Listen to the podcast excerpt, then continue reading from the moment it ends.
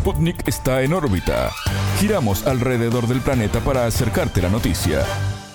Bienvenidos, comienza el informativo de Sputnik, en órbita. Desde Montevideo los saludamos, somos Martín González y Alejandra Patrone. Es un gusto recibirlos. Comenzamos con las noticias. Estos son los titulares. Comienza en órbita. Una selección de noticias para que sepas lo que realmente importa. Titulares. Acuerdos. Bolivia concretará su adhesión al Mercosur en la próxima cumbre de jefes de Estado a celebrarse este 7 de diciembre en Río de Janeiro. Frente a frente. Con la mira puesta en su ingreso a los BRICS, el presidente de Venezuela, Nicolás Maduro, visitará Rusia en el mes de diciembre. Soluciones. Y hablando de Rusia, Moscú abogó por una tregua duradera entre Israel y Hamas que incluya un canje de prisioneros completo. En alerta. La Comisión Europea advirtió por el riesgo de atentados terroristas durante la temporada navideña. Medidas. El presidente de Chile, Gabriel Boric, anunció un paquete, escuchen bien, ¿eh? de ¿Cuántas? 210 medidas y proyectos de ley también que las van a acompañar, que apuntan a subir los estándares de transparencia y de lucha anticorrupción. Te contamos además que Estados Unidos alcanza este año un nuevo récord en número de tiroteos masivos. Estos fueron los titulares, Martín, es para que tengan una idea por dónde se está moviendo la información nacional e internacional. Eh, Vamos al desarrollo de las noticias. El mundo gira y en órbita te trae las noticias. Noticias. Nueva etapa. Bolivia se va a convertir en miembro pleno del bloque económico Mercosur en la próxima cumbre de alto nivel que va a tener lugar en Río de Janeiro este 7 de diciembre.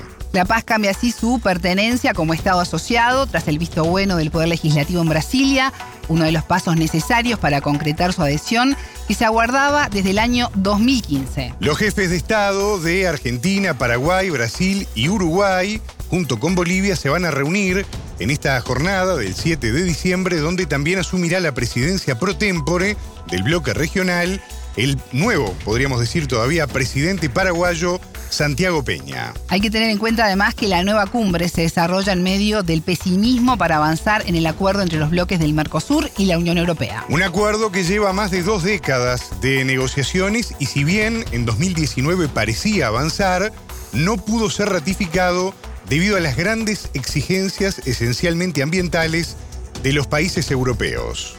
Ignacio Bartesagui, que es experto en relaciones internacionales, dialogó con En órbita, en donde sostuvo que se preveía que fuese bastante difícil de cerrar este acuerdo antes de fin de año. El acuerdo entre y Unión Europea ya, ya, ya era bastante difícil de cerrarlo este año, porque desde el punto de vista técnico no se han registrado avances, y bien los negociadores se están reuniendo a muy buen ritmo.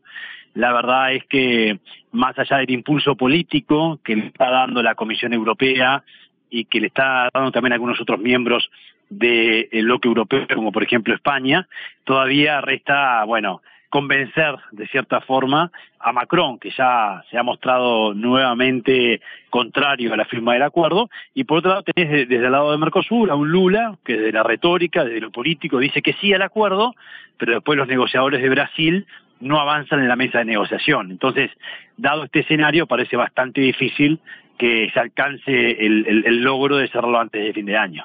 Los nuevos compromisos eh, eh, ambientales solicitados por la Unión Europea que le agregan un capítulo al acuerdo cerrado en 2019, que nunca entró en vigor, eh, son parte del problema, pero no es el único problema. Así, eh, por supuesto que el Mercosur, especialmente Brasil y Argentina, han mostrado reparos frente a ese agregado ambiental, pero también Brasil y Argentina han propuesto, o el gobierno actual de Argentina, ahora con el cambio eh, de gobierno en Argentina puede cambiar esta situación, con Milei que tiene otra posición, pero el gobierno actual de Argentina y de Brasil han propuesto reabrir capítulos que ya estaban cerrados en 2019. Ya no hablamos de las cláusulas ambientales, hablamos de eh, rediscutir aspectos en el capítulo de propiedad intelectual, de compras gubernamentales. El gobierno de Fernández en Argentina había también propuesto eh, la posibilidad de discutir eh, la oferta en el sector automotor. Entonces diría que no se trata ya solo de una discusión eh, vinculada a la agenda ambiental, sino que tiene que ver ya con otros capítulos, lo que dificulta aún más las negociaciones. El experto adelantó las expectativas que pueden tenerse sobre el encuentro de alto nivel que tendrá lugar este 7 de diciembre. Pocos resultados, que quizás algún avance en, las negociaciones con Singapur, que ya es un acuerdo que se cerró hace más de un año, pero que se le sigue dando vueltas y todavía no entró en vigor, así que eh, todavía no se terminó de cerrar, que surgieron algunos detalles, así que se, se espera de repente algún avance con Singapur y después no mucho más, va a ser una cumbre donde se va a tomar la temperatura, eh, digamos, de, eh, de, qué tan cerca se está o no del acuerdo Mercosur-Unión Europea y donde, bueno, la calle Pou, que recientemente visitó China y viene con cierto impulso con China en ese sentido, también va a plantear la importancia de la apertura. Y, bueno, se, se, va a pensar más en, en, en que, que, en, que en Fernández, que, va, que, es, que es su despedida, digamos, del Mercosur y que ya ha dicho que no va a avanzar en el acuerdo Mercosur-Unión Europea, que no va a dar posicionamientos hasta que cambie el gobierno en Argentina. Entonces no, no, no, no se pueden esperar muchos resultados de, de esta cumbre, donde seguramente también Brasil haga mención a la reciente aprobación del Congreso brasileño del ingreso de Bolivia al Mercosur, que es un hecho eh, polémico e importante a discutir en cuanto a su alcance y también va a estar seguramente arriba de la mesa en los discursos de los mandatarios. El experto apuntó que la visión de Uruguay de abrirse a nuevos mercados podría estar más alineada a Paraguay y Argentina.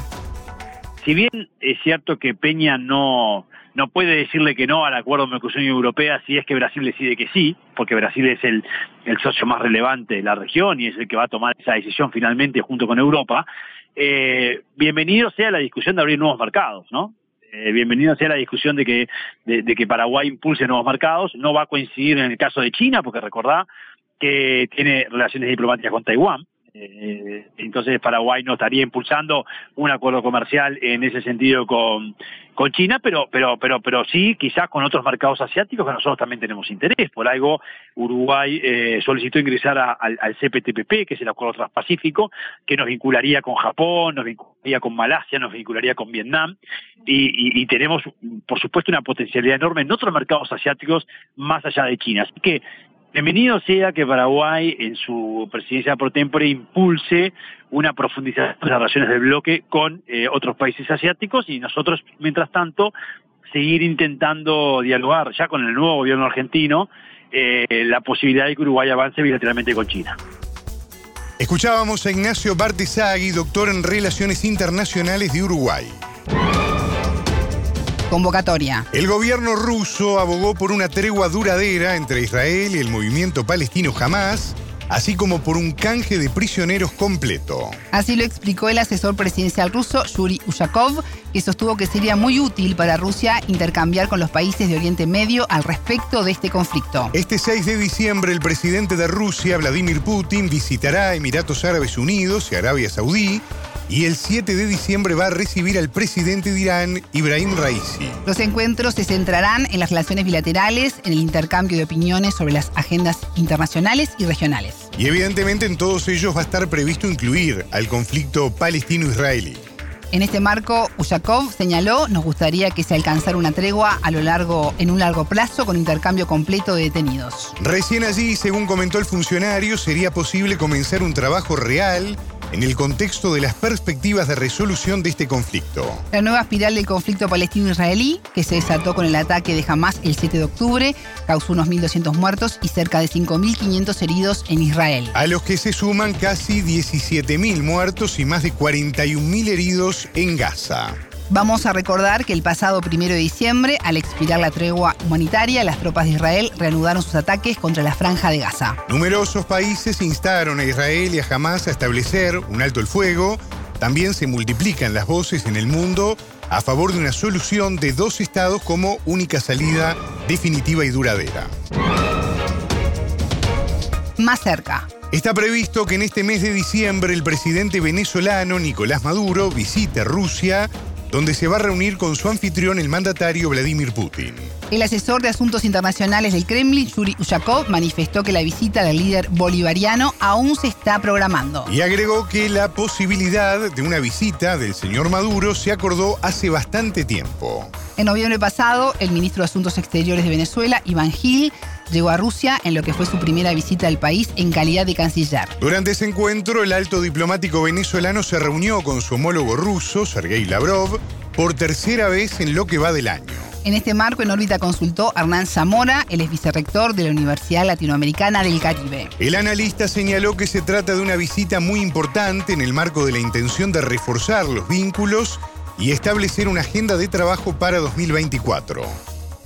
Te comento que para nosotros la, tenemos que la importancia que tiene la visita que realizará el presidente Maduro a Rusia tiene que ver primero con el rol geoestratégico en el marco de esa alianza que tiene ya alrededor de 20 años, bien fortalecida entre Rusia y Venezuela. Obviamente, eh, la idea de esta visita es reforzar los vínculos eh, entre ambas naciones, por un lado, y por otro lado, imagino que tendrá como objetivo establecer una agenda de trabajo eh, para el próximo año en el entendido de que cambian seguramente las condiciones geopolíticas en los próximos tiempos y por supuesto eh, las correlaciones de fuerza también cambiarán. Y estas son cosas que entre ambos gobiernos seguramente deberán conversarse. Por otro lado, Zamora hizo una síntesis sobre cuáles son los principales ejes temáticos que se esperan ocupen un lugar destacado en el diálogo bilateral de los presidentes. Los ejes temáticos eh, fundamentales de esta visita, primero está el tema petrolero y el tema gasífero, ya que una vez liberadas algunas de las sanciones de la OFAC por parte de los Estados Unidos, seguramente empieza ahora a fluir, empiezan a generarse nuevos enlaces en el marco de las estrategias que ambos gobiernos han desarrollado para enfrentar el bloqueo. Por un lado, por otro lado, hay una instrucción del presidente Putin en los recientes eh, días donde instaba a las empresas rusas a comprar, a establecer relaciones comerciales con Venezuela, a comprar productos venezolanos y por supuesto a establecer una especie de puente comercial entre ambos países.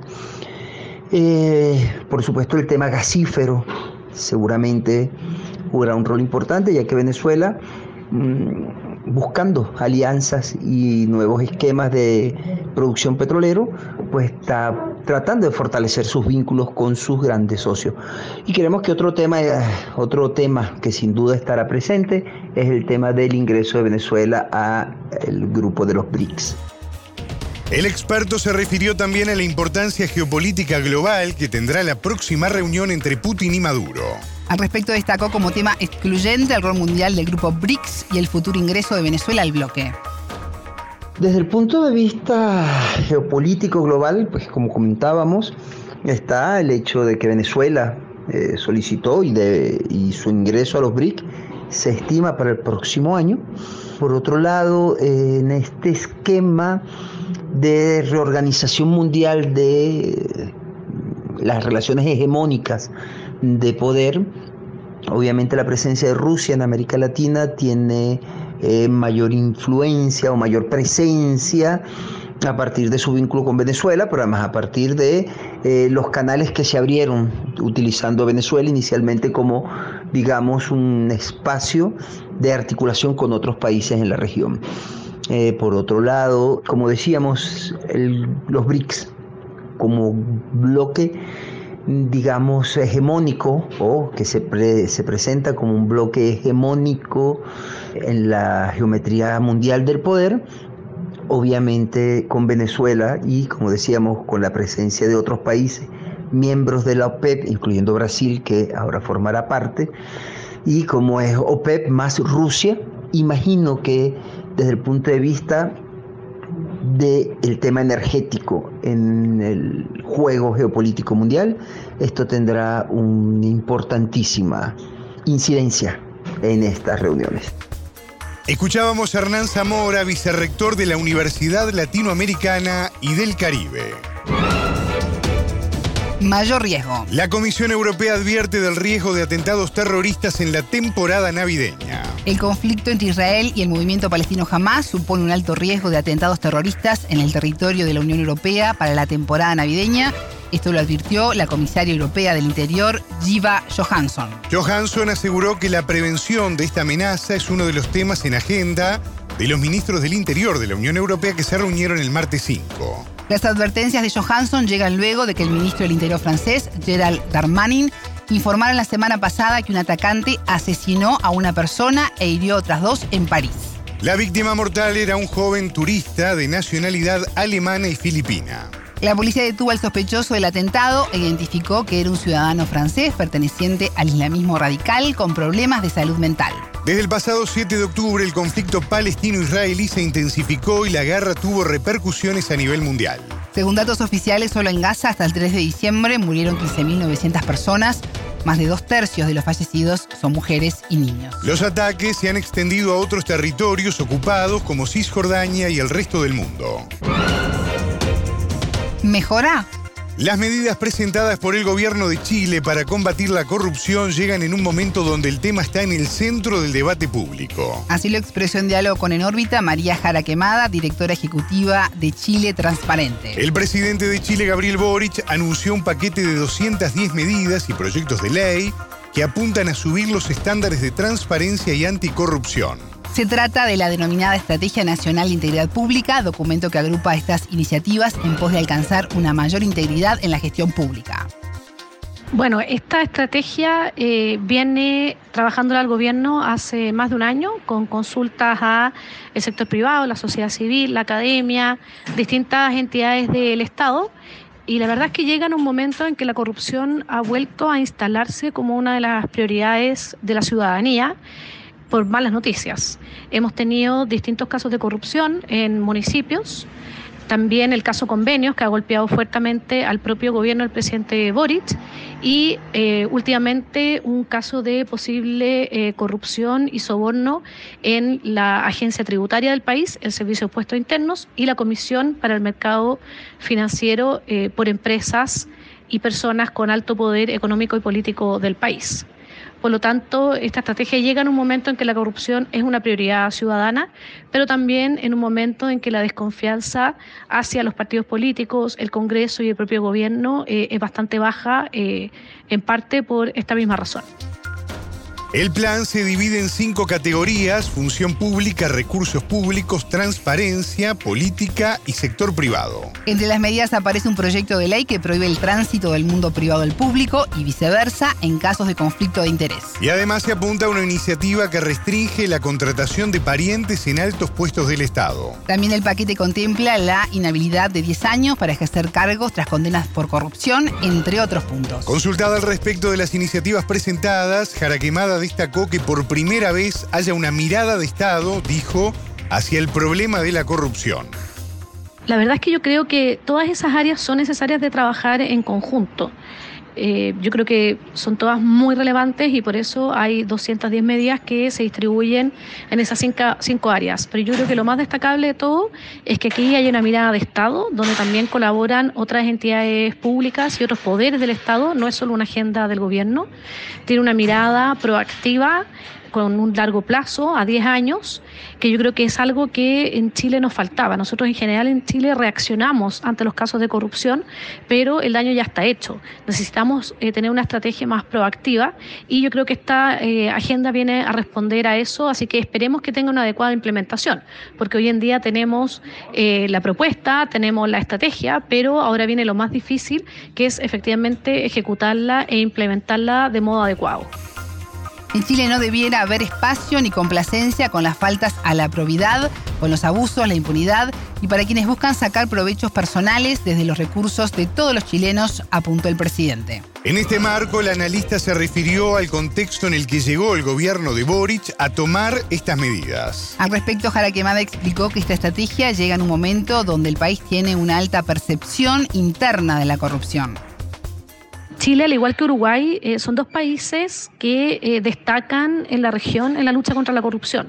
Somos países que tenemos eh, puntajes y niveles de integridad similares a países desarrollados de la OCDE, particularmente Uruguay, que tiene el lugar número uno en la lucha contra la corrupción en Chile, o sea, en América Latina. Chile, lamentablemente, en los últimos 10 años ha descendido, de hecho, el año 2014 estuvo por sobre Uruguay en el primer lugar y ha descendido, y la percepción interna de corrupción es muy alta. Por lo tanto, esta estrategia llega en ese contexto y es de esperar que si efectivamente se implementa de modo adecuado, esta percepción interna vaya disminuyendo y nosotros volvamos a elevar nuestro puntaje y ojalá disputarle el primer lugar a Uruguay. Escuchábamos a María Jara Quemada, directora ejecutiva de Chile Transparente.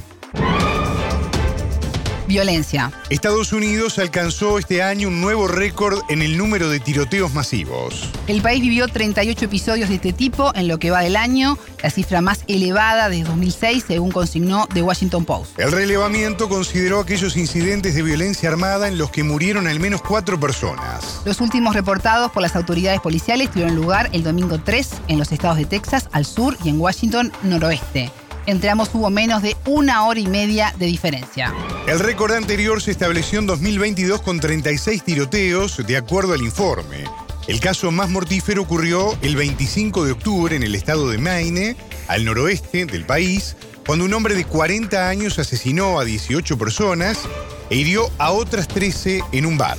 La cifra de muertos por heridas de bala en el país ascendió a 48.000 en 2022. Esto supone una media de 132 muertes diarias, según consignó el medio estadounidense.